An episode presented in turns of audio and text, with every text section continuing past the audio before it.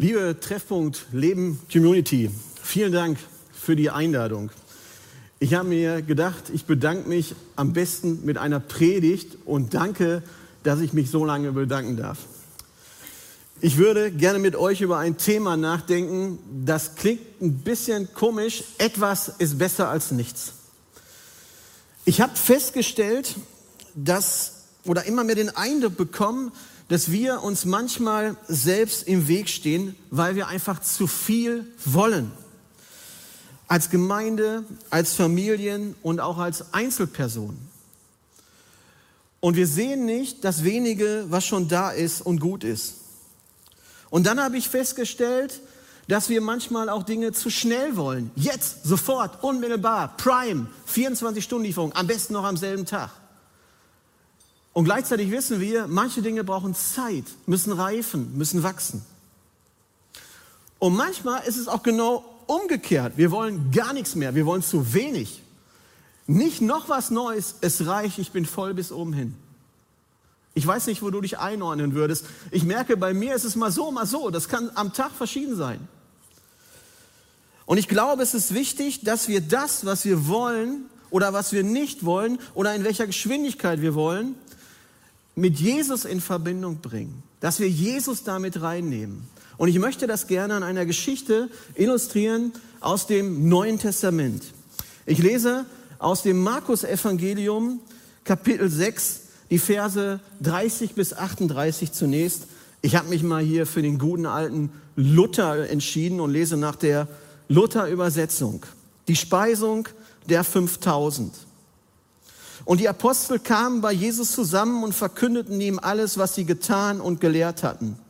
Und er sprach zu ihnen, geht ihr allein an eine einsame Stätte und ruht ein wenig aus. Denn es waren viele, die kamen und gingen, und sie hatten nicht Zeit genug zum Essen. Und sie fuhren in einem Boot an eine einsame Stätte für sich allein. Und man sah sie wegfahren und viele hörten es und liefen aus allen Städten zu Fuß dorthin zusammen und kamen ihnen zuvor. Und Jesus stieg aus und sah die große Menge und sie jammerten ihn, denn sie waren wie Schafe, die keinen Hirten haben. Und er fing an eine lange Predigt. Da nun der Tag fast vergangen war, traten seine Jünger zu ihm und sprachen, die Stätte ist einsam und der Tag ist fast vergangen. Lass sie gehen, damit sie in die Höfe und Dörfer ringsum gehen und sich etwas zu essen kaufen. Er aber antwortete und sprach zu ihnen, gebt ihr ihnen zu essen. Und sie sprachen zu ihm, sollen wir denn hingehen und für 200 Silbergroschen Brot kaufen und ihnen zu essen geben? Er aber sprach zu ihnen, wie viel Brote habt ihr? Geht hin und seht nach. Und als sie dies erkundet hatten, sprachen sie fünf und zwei Fische. Bevor ich auf den Text näher eingehe, zunächst mal nur so viel. Die Jünger, die eigentlich Erholung nötig hatten, hatten plötzlich einen Job. Gebt ihr ihnen zu essen sagt Jesus. Sie sollten eine riesige Menge Menschen, die jetzt überhaupt nicht in ihren Zeitplan passte, mit Essen versorgen, die ihnen einfach nachgelaufen ist, obwohl sie eigentlich in den Erholungsurlaub wollten. Und was haben sie zur Verfügung? Fünf Brote und zwei Fische. Etwas. Das ist jetzt ihr Job. Ich habe ja schon erzählt, wie ich nach Myanmar gekommen bin, aber ich habe noch nicht erzählt, wie ich überhaupt auf die Idee kam, Menschen in Deutschland zu fragen, ob sie uns helfen, in Myanmar einen Kindergarten zu finanzieren. Für die Ärmsten der Armen. Denn das mache ich im Moment ehrenamtlich. Es fing ja schon an, habe es eben schon erzählt, ich war 2014 Pastoralreferent in der evangelisch-freundlichen Gemeinde Wiedenest und ich bin eigentlich nur nach Myanmar geflogen, um an einer Ausbildungsstätte zu unterrichten, und zwar Christian Leadership. Und das allein war schon cool genug. Das war schon voll der Service. Ja, für umsonst eine Woche Leute ausbilden in christliche Leiterschaft. Und im Rahmen dieser Dienstreise lud man mich sonntags ein zum Predigen. und wir fuhren in einen Slum.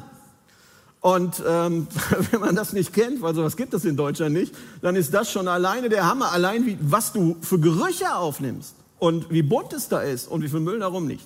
Und wir gingen in diese Kirche, eigentlich war es nur eine Hütte, eine Wohnhütte, die jemand zur Verfügung gestellt hat, auf Stelzen in diesen Slum. Und ich musste erstmal in diese Hütte reinkommen. Da mussten wir also klettern. Und als ich drin war, bin ich erstmal eingebrochen, weil war ja nur so ein Schilfboden. Und ich dachte so, boah, peinlich. Ne?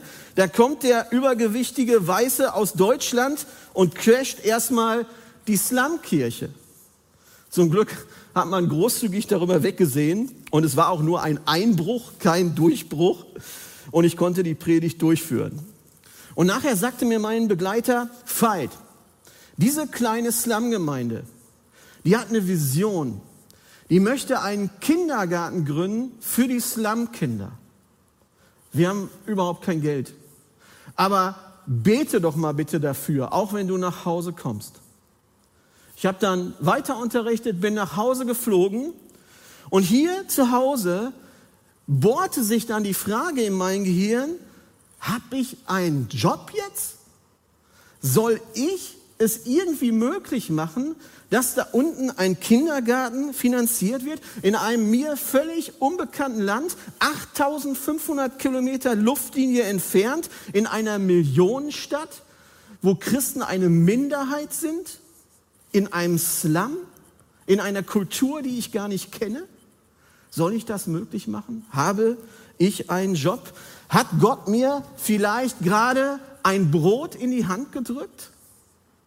Das war meine Frage 2014 im Herbst.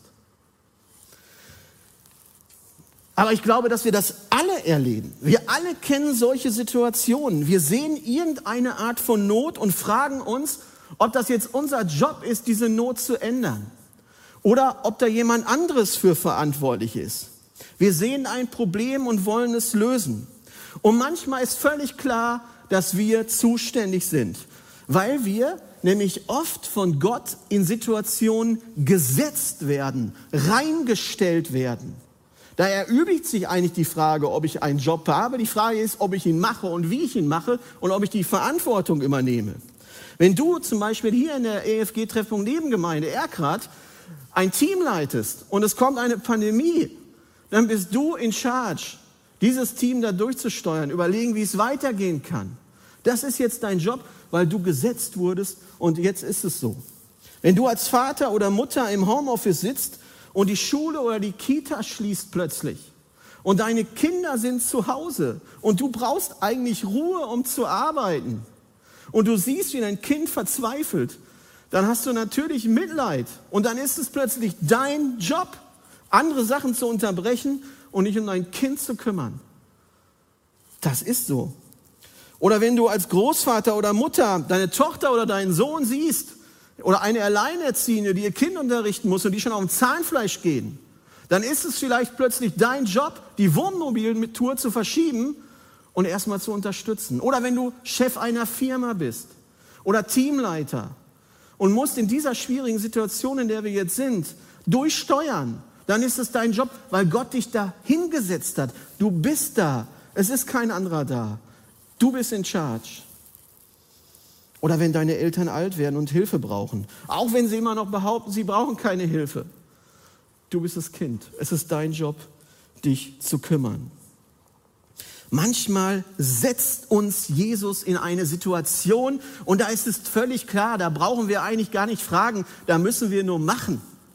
Die Frage ist, wie gut wir es dann machen. Ob wir unser Bestes geben oder ob wir sagen, ah, eigentlich kein Bock. Und manchmal ist es auch so, dass Gott uns irgendwo rausruft und beruft und neu in eine Situation sendet und wir wissen das, dann ist es auch klar, dass wir einen Job haben. Aber manchmal ist es auch so, dass wir es nur erahnen, dass wir nicht so genau wissen, sollen wir da jetzt was machen? Und so ging es mir 2014. Ist das jetzt meine Aufgabe? Und vielleicht kennst du das auch. Und so ähnlich ist ja die Situation in unserer Geschichte. Die Jünger kamen von großen Aufgaben zurück. Sie sind von Jesus ausgesandt worden als Apostel. Sie haben mächtig gewirkt, Zeichen und Wunder getan. Und jetzt kamen sie wieder zum Sammeln und wollten sozusagen, weiß ich nicht, Feedbackrunde oder was weiß ich. Ja? Und Jesus merkt, boah, ey, die sind echt kaputt. Die brauchen jetzt Ruhe. Ich ordne Urlaub an. Und es war so viel los, das sehen wir ja im Text, ein Kommen und ein Gehen. Die hatten noch nicht mal Zeit zu essen. Und Jesus sagt, das geht nicht. Wir brauchen Ruhe. Und jetzt fahren die mit dem Schiff weg und Leute kriegen das mit und es klappt nicht. Die Leute kommen hinterher, die sind sogar eher an der anderen Stelle, wo die ankommen wollen und sich erholen wollen, als Jesus mit seinem Team. Das ist unglaublich. Voll der Hype. Und jetzt sehen wir hier Jesus, ja, Jesus ist ja ein großartiger Leiter. Das ist ja ein Hirte. Und was macht ein Hirte? Er steuert die Herde oder die Situation. Zunächst sieht er die Jünger. Die sind kaputt, die brauchen Ruhe. Der Hirte sorgt für Ruhe als guter Leiter. Und jetzt merkt er aber, hm, wir müssen die Pause verschieben. Es geht nicht anders. Denn hier sind Leute, die gar keinen Hirten haben, die in eine Situation gekommen sind, die ihn zum Mitleid erregt. Erbarmen ändert Pläne. Und ein guter Leiter oder eine gute Leiterin ist natürlich bereit, ihre Pläne zu ändern, denn Pläne sind ja immer die Grundlage für Veränderung. Und Jesus lässt diesen Plan von seinem Erbarmen ändern und merkt, ich muss jetzt erstmal teachen. Die Leute brauchen Lehre, die brauchen lebensverändernde Worte, der ihr Leben und ihr Leben nachhaltig zu verändern. Und dann bringt er die Jünger mit ins Spiel. Das ist eine großartige Leiterschaft von Jesus, ein Vorbild für alle Leiterinnen und Leiter. Und man fragt sich ja, ja, merkt der denn gar nicht, dass die Hunger haben und dass es schon dämmert? Und sein Jüngerteam macht ihn jetzt darauf aufmerksam. Und Jesus so, ja, dann gebt ihr ihn doch zu essen. Und die Jünger so, was? Wie denn? Sollen wir jetzt hier für 200 Silbergroschen etwa Nahrung kaufen? Das kann ja jetzt wohl nicht sein. Und man muss wissen, Silbergroschen, ein Silbergroschen war der Tagesverdienst eines Arbeiters damals. Das heißt, es war so eine große Summe, da hätte eine Person ein Dreivierteljahr verarbeiten müssen, um diese Leute angemessen zu versorgen. Und jetzt Jesus wieder so, völlig kalkuliert, checkt erstmal die Ressourcen. Gebt mal zählen. Und die Jünger kommen wieder und sagen, fünf Brote und zwei Fische. Wie geht es jetzt weiter? Ab Vers 38. Ich lese wieder vor aus Markus 6. Und Moment, soll ich hier die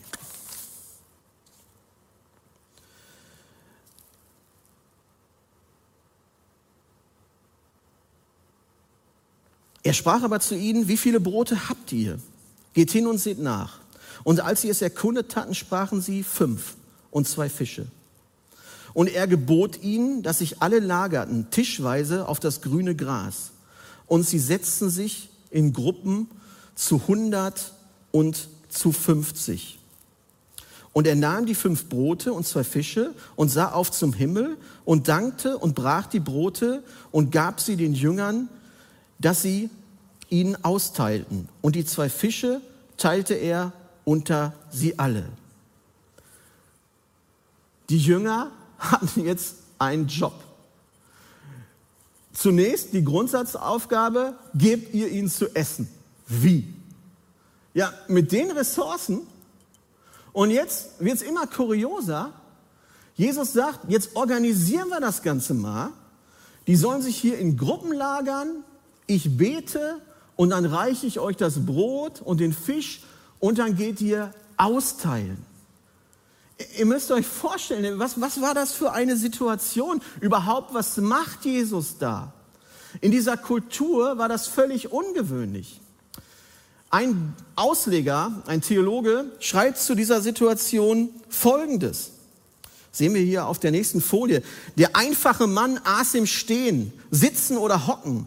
Wenn hier zweifach auch befohlenes sich niederlegen in wohlgeordneter Aufgliederung hingewiesen wird, geht es eben um mehr als um Abfütterung einer Menschenansammlung. Als königlicher Gastgeber, Hirte, lädt Jesus zur festlichen Tischgemeinschaft ein, bestimmt die Tischordnung und liefert als Liebespolster das grüne Gras schreibt Pol. Ja, wenn das mal klappt, ich, ich, kann mir so richtig vorstellen, die Jünger gucken in die Menschenmenge, die sie jetzt organisiert haben, haben das Brot in der Hand und denken sich, es reicht doch niemals, es reicht vielleicht für zehn Personen. Wie soll das denn jetzt gehen? Das ist ein unmöglicher Job, den wir ja hier angenommen haben. Gut, jetzt waren die natürlich schon ein bisschen mit Jesus unterwegs. Die wussten, Jesus, der kann Wasser zu Wein machen, der kann alles. Und trotzdem war, war, war dir das nicht geheuer hier. Und dann geht die Geschichte ja weiter. Und damit kommt die Geschichte auch zum Schluss. Und sie aßen alle und wurden satt. Und sie sammelten die Brocken auf, zwölf Körbe voll, und von den Fischen und die die Brote gegessen hatte, waren 5000 Männer. Dazu kommen noch anwesende Frauen und Kinder. Also eine riesige Menschenmenge wird satt, ein Wunder. Und bibelkritische Ausleger haben sich die Zähne an diesem Text ausgebissen. Aber dieses Wunder, Leute, das ist in allen vier Evangelien beschrieben. Und es gibt noch zwei ähnliche Geschichten, die auch wieder im zwei Evangelien geschrieben sind, nämlich die Speisung der 4000.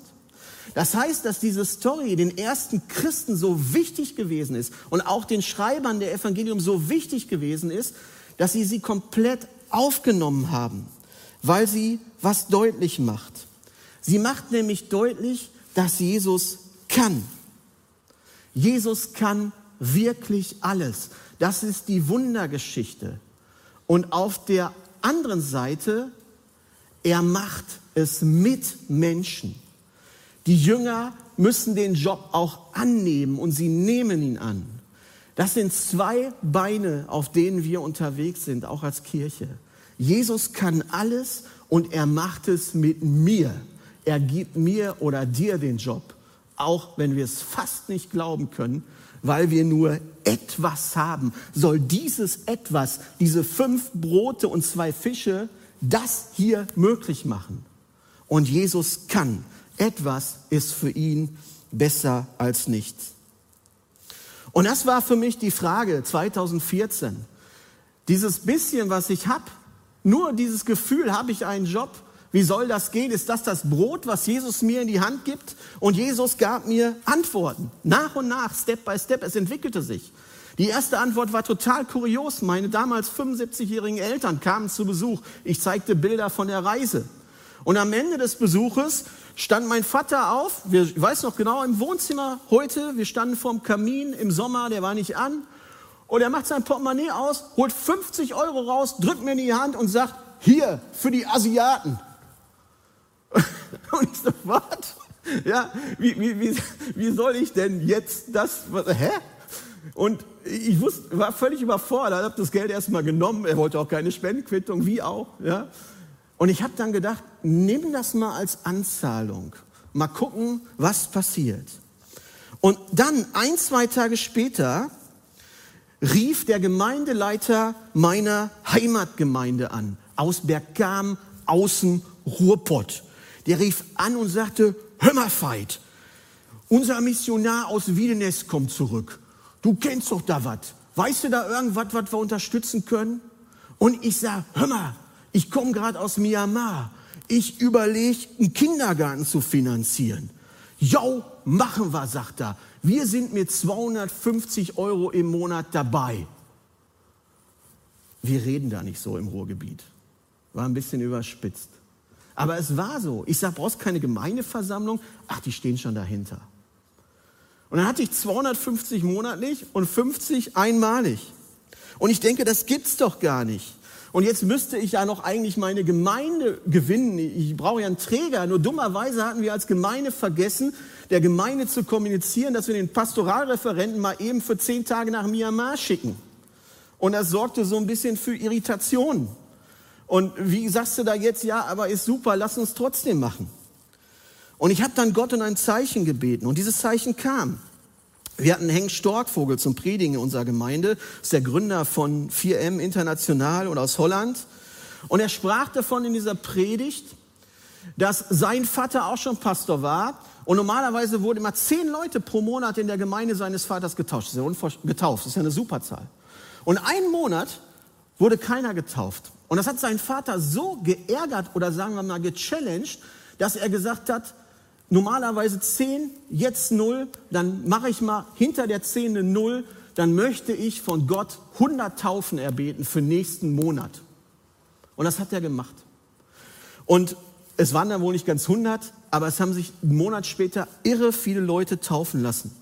Und ich saß da und habe mir gedacht, Veit, Gott challenge dich gerade. Du willst nicht nur einen Kindergarten gründen, mach da mal eine Null hinter. Sag einfach mal, du willst zehn Kindergärten gründen. Und dann dachte ich da, ich habe jetzt hier vielleicht die Hälfte von einem Kindergarten zusammen. Ich habe nichts, ich habe etwas. Und dann bin ich an meine Gemeinde rangegangen und die Gemeinde hat sich dahinter gestellt und wir haben den ersten Kindergarten gegründet. Und jetzt haben wir fünf Kindergärten und dann haben wir gemerkt, Kindergarten ohne Gemeindeanbindung, blöd.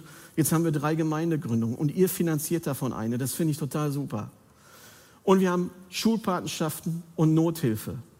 Das Brot ist vermehrt worden. Viel mehr als ich dachte, aber es sind auch noch nicht zehn. Deswegen geht es weiter.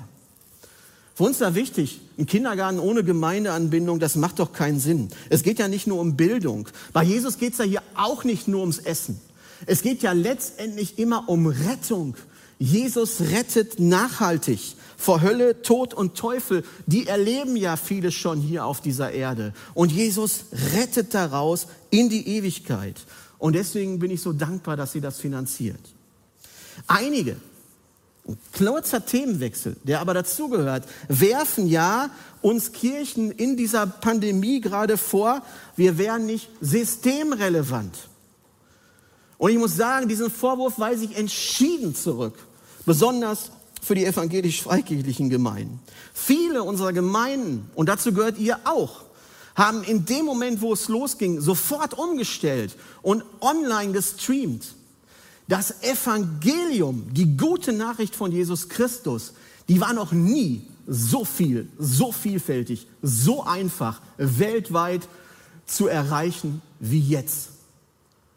Das Evangelium? Ja, denn das verkünden wir ja. Wir verkünden ja, dass Gottes Reich kommt, dass das, was wir sehen, diese Pandemie, das Elend in Myanmar oder in anderen Ländern der Welt, den Hunger in der Welt, das ist nicht das Letzte. Jesus kommt, der Prince of Peace, und wird alles neu machen. Das ist unsere Botschaft und er rettet auch dich. Und das verkünden wir seit Anfang der Pandemie so breit wie noch nie. Das ist nicht nur systemrelevant, das ist ewigkeitsrelevant. Denn Leute, wer glaubt, wir Menschen, wir würden diese Lage auf diesem Planeten selber im Griff kriegen, das kann ich mir nicht vorstellen. Selbst wenn wir die Pandemie im Griff kriegen, was bleibt da noch alles übrig? Wir warten darauf, dass Jesus wiederkommt, Gottes Reich durchbricht, er eine neue Erde schafft, ohne Leid, ohne Tod, mit Frieden und Essen für alle. Das ist unsere Message auch in dieser Pandemie. Uns wird nicht der Impfstoff retten, so sehr ich mich impfen lassen werde und darauf freue. Uns rettet Jesus Christus. Es gibt keine system- und ewigkeitsrelevantere Botschaft. Und das mag wenig aussehen, aber so ist ja unser Gott. Unser Gott, er wählt sich ein schwaches Volk, einen wankelmütigen Abraham. Er kommt in einem Stall zur Welt.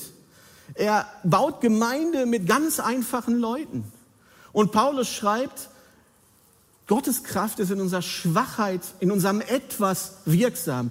Jesus stirbt am Kreuz. Man kann sich gar nicht vorstellen, wie soll es denn jetzt weitergehen? Und dann besiegt Jesus den Tod, fährt in den Himmel auf und wir warten auf seine glorreiche Wiederkunft. Das ist das, was wir als Kirchen in dieser Pandemie zu bieten haben. Und ich danke euch, auch im Namen unseres Bundes, in dem ich im Präsidium bin, dass ihr das tut als Treffpunkt Leben Gemeinde Erkrath. Weiter so. Cut. Etwas. Was ist dein Brot? Ich habe jetzt den Fisch mal weggelassen, das schien mir unpassend und nicht jeder mag Fisch. Aber was ist dein Brot? Wo hat Gott dich gesetzt? Welche Verantwortung hast du jetzt gerade? Wo drängt sein Geist dich dazu, eine Not wahrzunehmen und zu lindern und zu ändern? Was hat Gott dir aus Herz gelegt? Und vielleicht denkst du jetzt, wie soll ich das denn schaffen? Ich habe doch nur so wenig. Ich habe doch kaum noch Kraft, ich bin kraftlos, meine Nerven liegen blank, ich habe keine Power mehr, weil ich ausgepowert bin. Und jetzt soll ich auch noch die Kinder unterrichten, die Aufgabe überlegen, etwas Neues anfangen, einen Dienst übernehmen, die Welt verändern? Die Geschichte der Brotvermehrung zeigt, dass mit Jesus alles geht. Und wenn du bereit bist, ihm dein etwas zu geben, dann ist dieses etwas besser als nichts, weil Jesus was Großes daraus macht. Und Geschwister, wisst ihr, wir können sogar mit unserem Nichts zu Jesus kommen und sagen, wir haben nichts mehr. Wir sind alle, weil Jesus und Gott sind in der Lage, aus dem Nichts eine Welt zu schaffen, die so schön ist, wie wir sie jetzt gerade im Winter sehen. Gott kann aus unserem Nichts Großes machen. Und hier bin ich am Ende meiner Predigt nochmal beim Anfang. Manchmal hindert es uns, gute Sachen zu beginnen, weil wir meinen, man müsste es viel besser machen. Mit den Ressourcen, da geht es doch nicht. Wir doch nicht. Das müssten andere machen. Mit dem bisschen etwas können wir doch nicht ernsthaft jetzt anfangen. Das wäre doch peinlich. Das glaube ich nicht. Mit Jesus zusammen geht es. Oder wir wollen es sofort, so schnell wie möglich, jetzt gleich. Aber wir merken, Jesus hat Zeit. Der lässt erstmal die Ressourcen checken, der lässt erstmal die Leute ordentlich Platz nehmen, der predigt erstmal, er spricht ein Dankbegeht und dann lässt er verteilen. In Jesu Tempo geht es. Und manchmal da wollen wir auch gar nicht, weil wir einfach keinen Bock mehr haben. Sollen die Leute sich doch selber versorgen? Sollen die doch in die Dörfer gehen und Essen holen? Das ist doch jetzt nicht unser Problem. Wir können doch jetzt nicht unser Portemonnaie zücken und 200 Denare ausgeben. Wir haben doch auch mal Ruhe verdient. Und dann müssen wir uns vielleicht von Jesus challengen lassen. Und er sagt, gebt ihr ihnen zu essen. Und jetzt könnt ihr Schluss machen, ne? Arm sagen und dich fragen, wo ist deine nächste Herausforderung? Aber da ist der Text zu kurz gegriffen. Ich möchte das wirklich auch noch ganz bewusst in diesen Zeiten der Pandemie sagen. Manchmal können wir auch wirklich nicht mehr.